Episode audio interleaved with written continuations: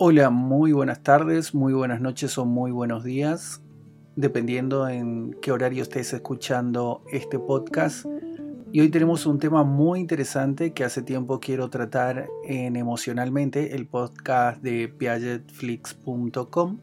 Y vamos a hablar un poco acerca de las características de los genios o las personas con altas capacidades. Vamos a tomar el caso de un autor que conozco mucho y que me interesa especialmente para este episodio, que es el mismísimo Jean Piaget. Vamos a la intro y comenzamos. Bienvenido a Emocionalmente, el podcast del psicopedagogo Alexander Bobadilla. Bien, este tema lo quiero tratar hace tiempo con todos ustedes porque es un caso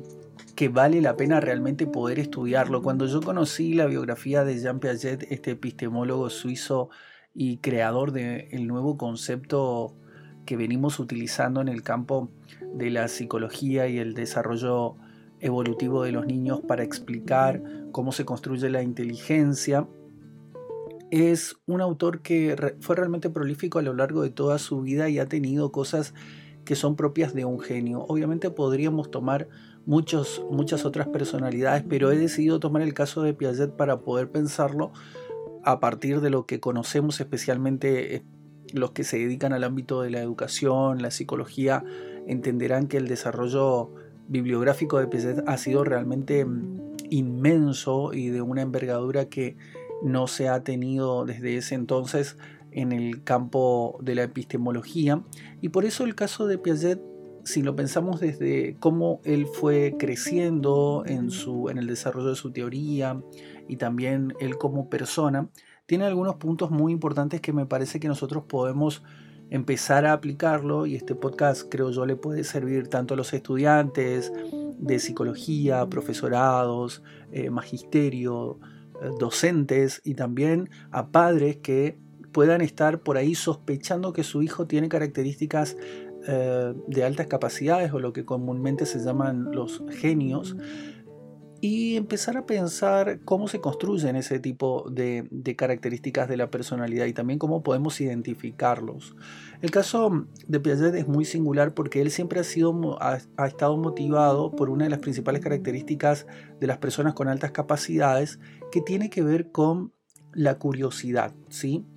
La curiosidad es algo innato en los niños y especialmente se, se puede hacer una cronología empezando por la niñez, porque las personas con altas capacidades o los genios tienen una curiosidad insaciable en todos los campos del conocimiento. Son personas que constante, constantemente buscan el porqué del porqué, la, la causa última, aquello que impulsa las cosas, preguntas que van a, cuestiones existenciales, pero también que tratan de buscar la razón primaria de por qué sucede una cosa. Piaget, por ejemplo, es, bastante paradigmático porque él a los 11 años escribió un tratado, un artículo sobre el gorrión albino, un artículo único que incluso le, valió la posibilidad de ser director del Museo Natural de su ciudad, pero que por supuesto no estaba listo de ninguna forma, especialmente porque él había ocultado su edad y quién era cuando escribió ese artículo que fue leído por los directivos de ese museo. Pero si hablamos de una curiosidad en un campo, eh, o de la curiosidad en un campo específico del conocimiento, que en ese momento ya a Piaget le empezaba a interesar la naturaleza, y en este caso el gorrión albino, es un campo bastante mm, eh, particular, si se quiere, para alguien, para un niño de 11 años. Pero esta curiosidad lo lleva siempre a nuevos puestos en cuanto a el desarrollo del conocimiento que ellos suelen tener. Las personas con altas capacidades tienen muchas características, la curiosidad prematura es una de ellas. Por supuesto que hay otras en el desarrollo de, la comprensión de, los textos y cuando ya hay un acceso que generalmente se da incluso entre los 3 eh, y 5 años a la lectoescritura, el desarrollo de esa escritura es cada vez más compleja y son desarrollos prematuros, es decir, que están en un nivel de abstracción y de alfabetización, o por lo menos de conocimiento de la lectoescritura, mucho más avanzado que sus pares de la misma edad. Entonces acceden a, escrituras y a lecturas mucho más complejas a edades mucho más tempranas. Por ejemplo, pueden leer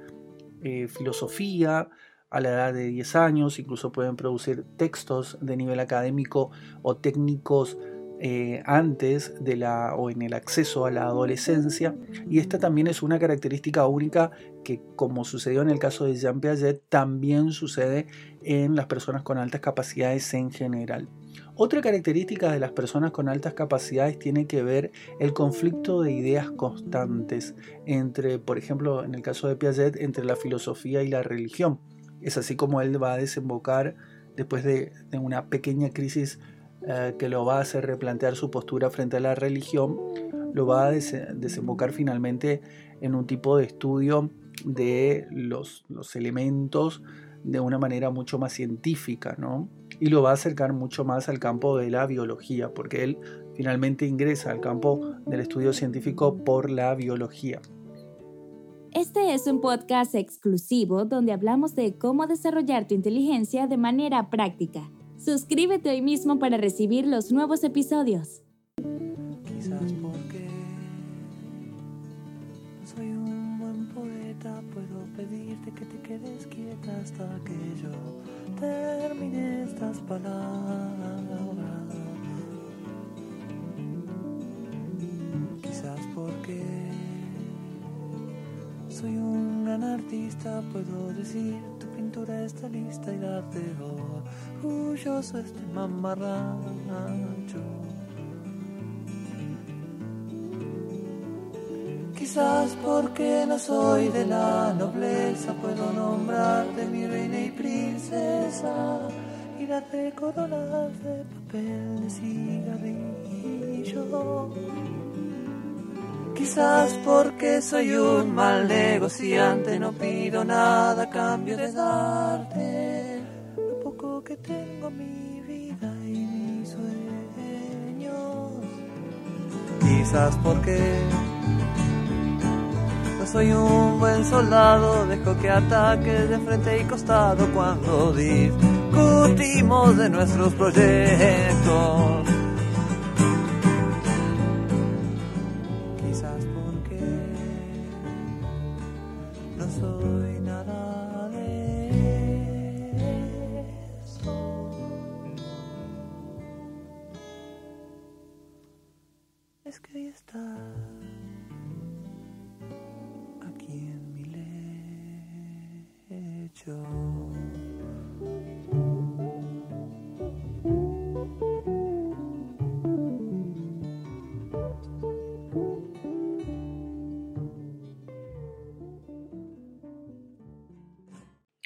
Y este conflicto de ideas constante hace que las personas con altas capacidades estén buscando de vuelta las causas primarias de lo que sucede en el mundo y muchas veces terminan descartando eh, grandes porciones de, campos de conocimientos que eh, no tienen que ver directamente con o no ofrecen explicaciones exhaustivas acerca eh, de eh, eso que aquello, de aquello de lo que les interesa, eso que están investigando que, les, que los atrae, ¿no?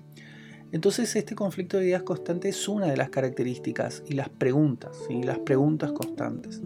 Y el aprender constantemente podríamos decir que es una cuarta característica de las personas con altas capacidades. Son personas que no dejan de aprender por ninguna, ningún motivo, así como sucedió con el autor que estamos hablando hoy, que es Jean Piaget.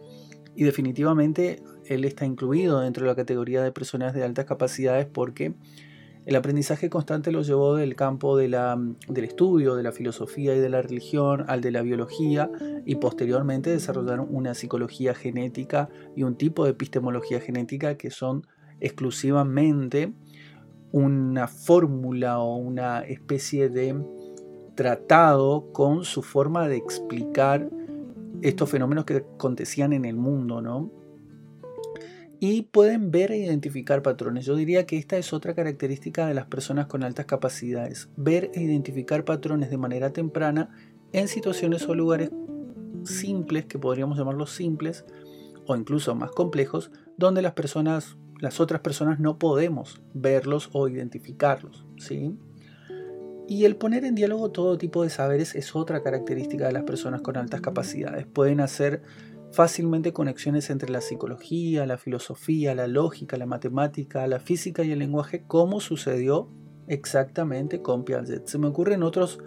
otros autores que han hecho esto, otras personas a lo largo de la historia. Se me ocurre Marx, se me ocurre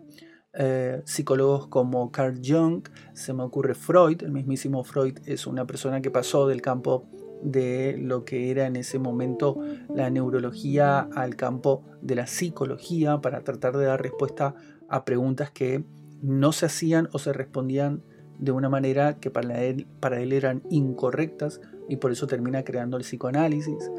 Eh, incluso Lacan, que, que puso allá por los años 60 en evidencia cómo el lenguaje influía incluso en la construcción de, un yo o de la subjetividad y a partir de ahí podemos sacar o extraer categorías, nuevas categorías diagnósticas o formas de entender los diagnósticos. Entonces, esa posibilidad de poner en diálogo, en el caso de Lacan, el estructuralismo, eh, la epistemología, la semiología,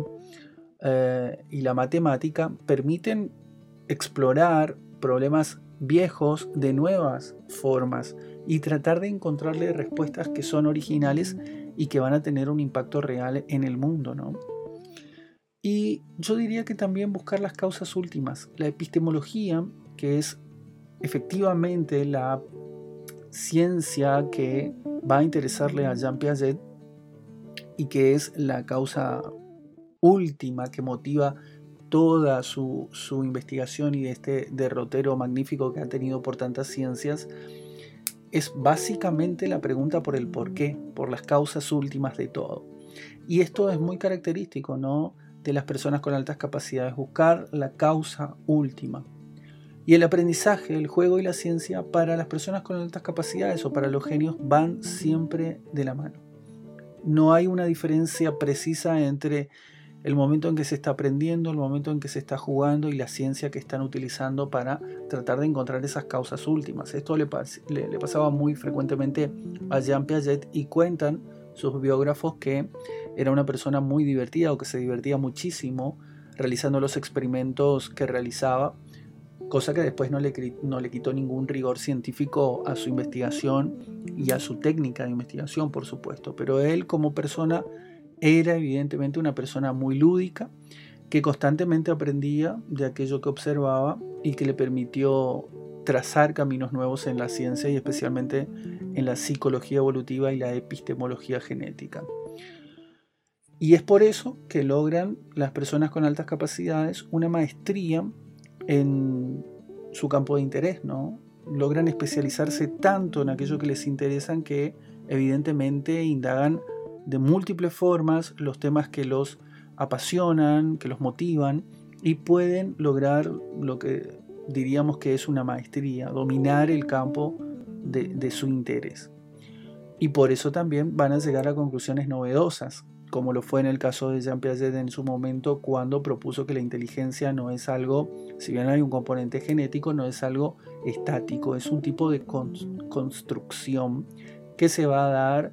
a lo largo de una serie de estadios, algo que fue realmente novedoso en los primeros momentos de constitución de aquella teoría de la inteligencia como un proceso, ¿no? Antes, cuando era más bien entendida como algo estático, inamovible eh, y con múltiples causas que no tenían nada que ver con una construcción. Entonces esas conclusiones novedosas son realmente una de las cosas más valiosas de, los genios o de las personas que están buscando transitar o, desarrollar este camino de altas capacidades. Es por eso que creo yo que los padres y bueno, los educadores también tienen que estar atentos a cuando se presentan alguna de estas, de estas características en los niños o en las personas en general que tienen que ver con intereses restringidos u obsesivos muchas veces por allí, pasa el, pasa el tema, ah, por conflictos de ideas constantes, por, personas, por ser personas que constantemente aprenden, identifican patrones, ponen en diálogo diferentes tipos de saberes, buscan las causas últimas de las cosas, no diferencian el juego del aprendizaje y que constantemente tienen preguntas y tienen conclusiones novedosas. Esas serían las causas, o mejor dicho, las formas en las que los, los genios o las personas con altas capacidades se relacionan con el mundo y tratan de buscar respuestas a esas preguntas que otros no han podido dar respuesta o por lo menos no les satisfacen de la forma en la que ellos saben que pueden seguir indagando o que saben que necesitan eh, para poder seguir entendiendo y comprendiendo la realidad. ¿no? Y es ahí donde tenemos que estar atentos y nosotros también podemos aprender de las personas con altas capacidades como Jean Piaget o como cualquier otra persona, porque todos tenemos la posibilidad siempre de seguir explorando en base a la curiosidad, en base al, desarrollo de ideas nuevas, al poner en juego ideas y al tratar de identificar algunas cosas que están sucediendo en nuestra realidad o preguntarnos sobre esa realidad, aunque no seamos genios. tal vez esta sea una de las conclusiones más relevantes con respecto a este tema de eh, las características de, los genios, ¿no? La genialidad va a tener que ver con la, la, utilidad también que le podamos dar a aquello que encontremos o que desarrollemos en un campo del conocimiento y con qué tanto nos satisface a nosotros como personas el poder eh, desarrollar cada una de estas características que de por sí muchas veces son rechazadas también por el resto de la comunidad. Esto es algo común que le pasa a muchos padres porque incluso los educadores cuando no están bien formados o cuando no entienden que eh, estas características van a estar relacionadas con las altas capacidades no simplemente con una obsesión o con un niño molesto, es cuando esos educadores cometen el error de, atrofiar este músculo sano, tan sano que es la curiosidad y el aprendizaje. Por eso tenemos que estar atentos. Estas personas son personas excepcionales, se presentan una cada 100.000 personas aproximadamente en un rango estadístico y están allí listas para ser motivadas y para ayudarnos a cambiar nuestras sociedades y las sociedades también donde están, están viviendo. Tenemos que poder encontrar a esos pequeños Jean Piaget, a esos pequeños genios que están allí en el mundo y tenemos que poder ayudarlos a propiciar esa curiosidad, ese placer constante por aprender, porque lo que le devuelven a la sociedad es inmensamente valioso, es inmensamente rico y todos podemos beneficiarnos de esas mentes, de esas personas que son tan geniales y tan interesantes de conocer. El tema de hoy me parecía que era algo que también se lo debía a, este autor, a, Piaget, que tanto me ha enseñado a lo largo de mi propia trayectoria profesional y personal de, de, cómo tiene que ser el recorrido de alguien que está realmente interesado en un campo específico, como en mi caso el campo del aprendizaje. Y creo yo que todos podemos aprender, como dije, de personas como Piaget o de Freud o, o de cualquier otro genio que admiramos porque si bien no somos ellos, podemos tenerlos como un gran referente de quiénes queremos ser y cómo queremos ser frente a la realidad que nos toca. ¿no? Tal vez ese sea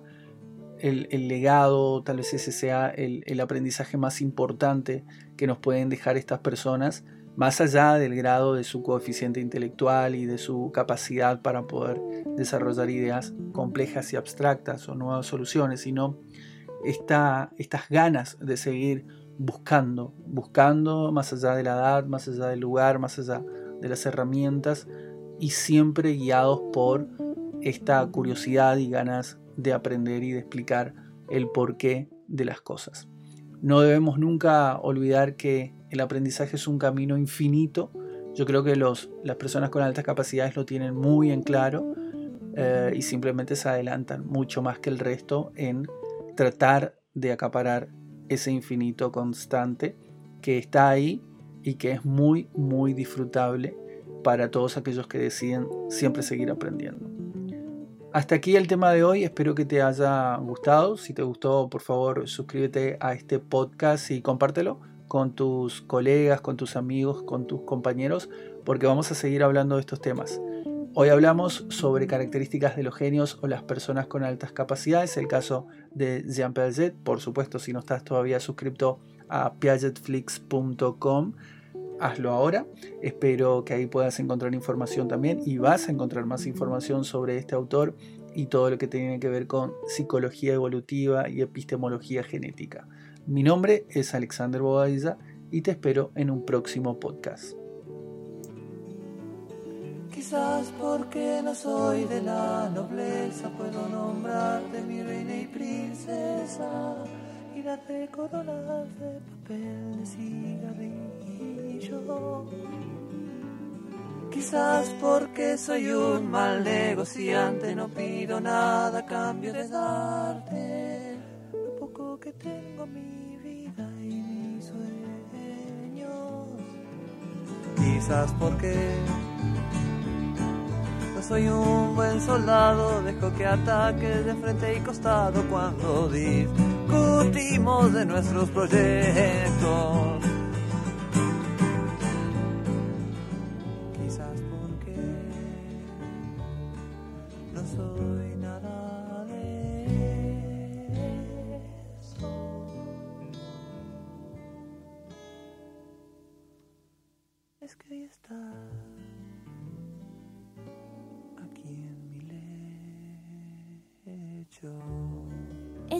Podcast exclusivo donde hablamos de cómo desarrollar tu inteligencia de manera práctica. Suscríbete hoy mismo para recibir los nuevos episodios.